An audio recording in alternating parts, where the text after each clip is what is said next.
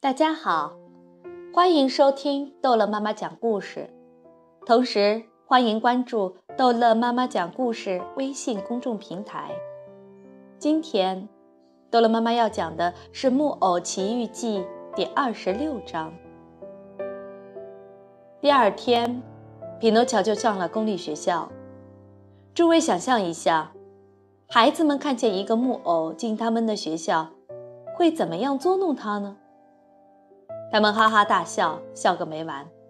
有人开这种玩笑，有人开那种玩笑，有人摘他的帽子，有人打后面拉他的小背心，有人想用墨水在他的鼻子下面画两撇大胡子，有人想用线绑在他的脚上和手上，好牵着线让他跳舞。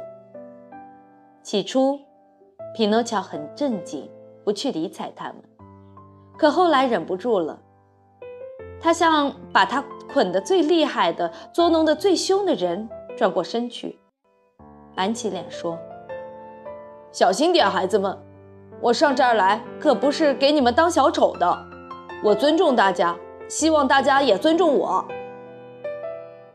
好一个小鬼！你说出来像一本印出来的书。那些调皮的孩子大叫，哈哈笑得跳起来。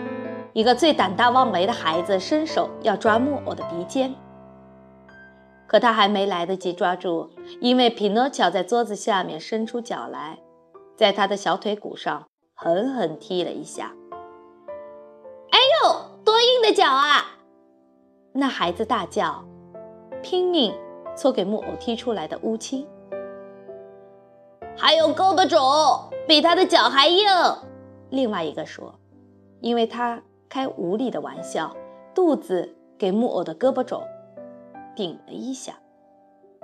经过脚这么一踢，胳膊这么一顶，匹诺乔马上得到全校学生的尊重和同情，他们都很喜欢他。老师看见他上课专心读书、用功、肯动脑筋，总是第一个进学校，放学最后一个走，也很称赞他。他唯一的缺点就是结交的同学太多，其中有不少是鼎鼎有名的小坏蛋，一点儿不想读书，一点儿不想有出息。老师天天要他小心，善良的仙女也不断翻来覆去地对他说：“小心啊，匹诺乔，迟早有一天，你这种同学会使你不爱学习的，说不定有一天还会使你闯大祸。不要紧。”木偶耸耸肩膀说，还指着脑门表示：“这里面有脑筋的。”于是有一天，他在上学的时候，突然遇到一帮同学迎面走来，对他说：“有一个重要新闻，你要知道吗？”“不知道。”“这海边来了一条鲨鱼，大的像座山。”“真的？是那条鲨鱼吗？当时吃掉我可怜的爸爸的。”我们到海边去看，你也去吗？我吗？不去，我要上学去。学校有什么要紧？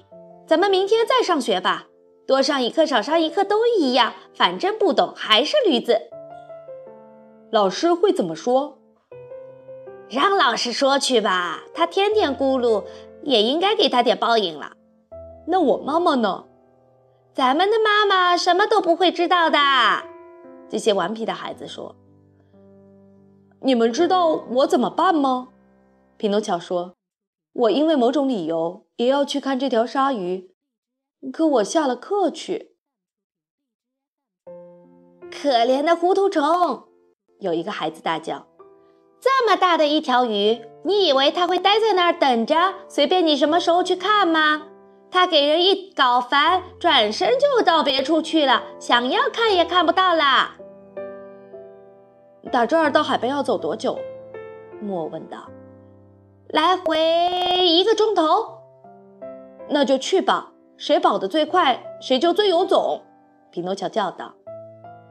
这声起步信号一响，一帮顽皮的孩子就把他的书刊、练习本啊架在胳肢窝里，抢着向田野跑去了。匹诺乔跑在最前面，只觉得脚上长了翅膀。他不时回过脸去，笑话那些落在他后面有好一段路的同学。他看他们气喘吁吁，上气不接下气，浑身是尘土，吐出了舌头，不由得衷心大笑起来。